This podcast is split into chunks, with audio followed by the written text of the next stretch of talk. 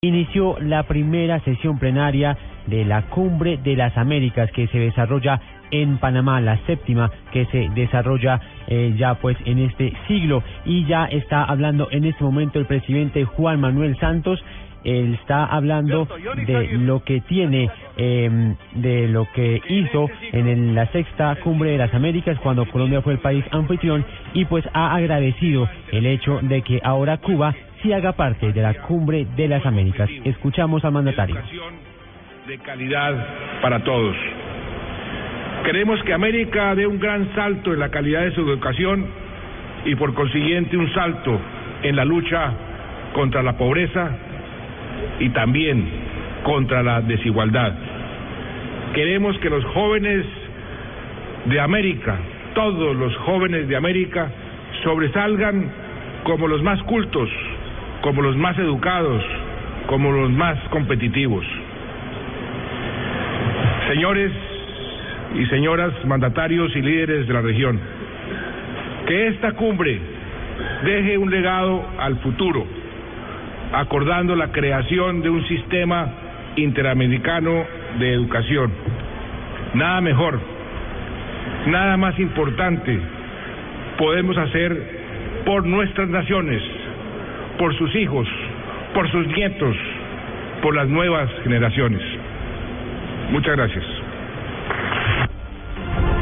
La intervención del presidente Juan Manuel Santos en la primera sesión plenaria de la Cumbre de las Américas que se desarrolla en Panamá presentaba entonces el modelo de educación interamericana que llevó como propuesta el gobierno colombiano ante esta plenaria entre los 35 mandatarios de la región latinoamericana.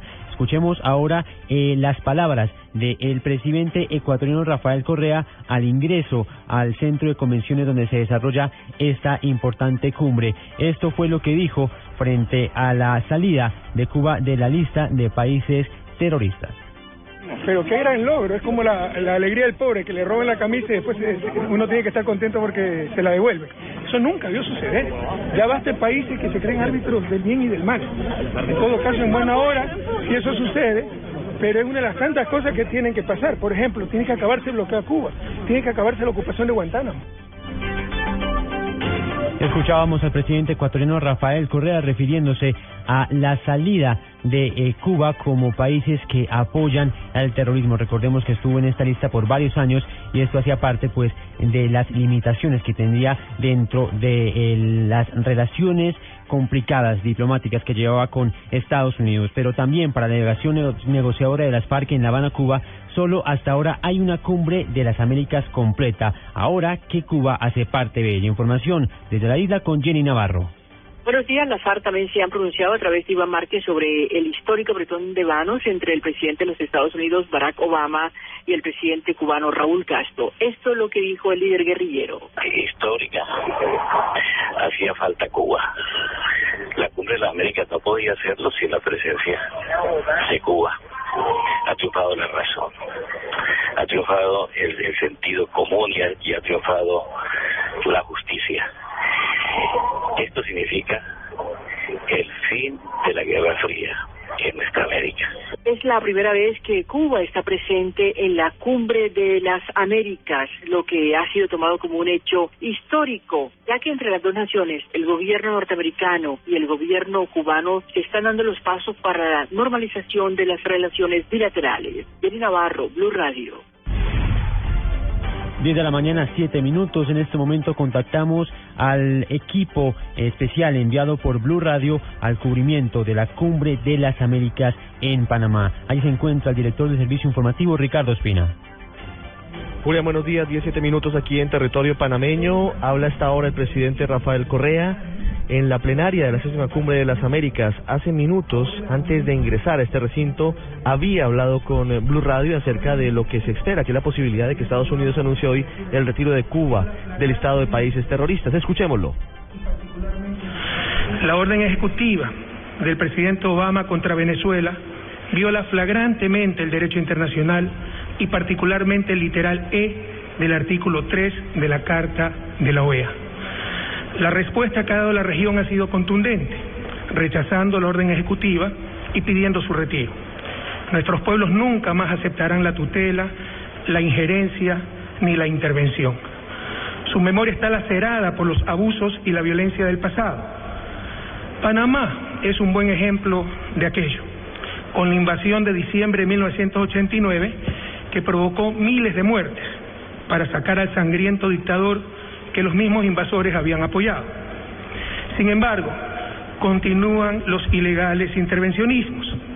Hace pocas semanas, funcionarios del Departamento de Estado solicitaron al Congreso de los Estados Unidos recursos para, cito, apoyar la libertad de prensa, los derechos humanos y la democracia en el hemisferio, incluyendo Cuba, Venezuela, Ecuador y Nicaragua. 10 de la mañana, 8 minutos, lo que habla hasta ahora el presidente Rafael Correa. Hay información importante. El presidente Juan Manuel Santos, como lo han escuchado, habló sobre la expectativa que tiene de que antes de finalizar este año se firme un acuerdo de paz con las FARC.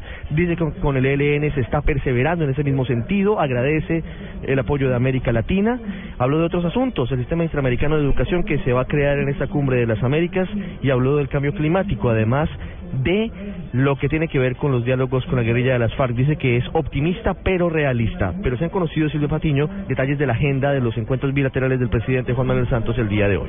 Sí, Ricardo, pues uh, mire, ya hay confirmación, lo hizo incluso el presidente Juan Manuel Santos a través de su cuenta en Twitter, se reunirá con el presidente Barack Obama, como lo habíamos anunciado, también con el presidente de Cuba, Raúl Castro.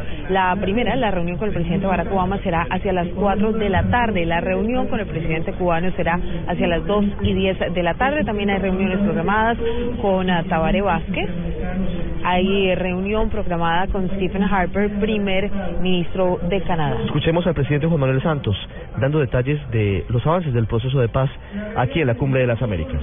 Por eso necesitamos el respaldo y la confianza de la comunidad internacional. Ojalá para lograr este año un acuerdo que silencie definitivamente los fusiles y termine nuestro conflicto interno. Con el ELN seguimos perseverando.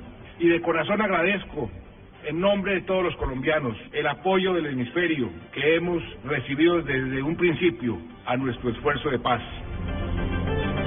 10 de la mañana, 10 minutos, pero no todo es eh, exitoso en esta cumbre de las Américas. Hace algunos instantes hubo un incidente con periodistas en la parte externa del Centro de Convenciones Atlapa, aquí en Ciudad de Panamá. ¿Qué fue lo que pasó? Miguel Garzón. Ricardo, sí, mire, la cumbre de las Américas se vio empañada hoy en su segundo día por la agresión con un arma no letal por parte de miembros de la seguridad del presidente Evo Morales a la prensa.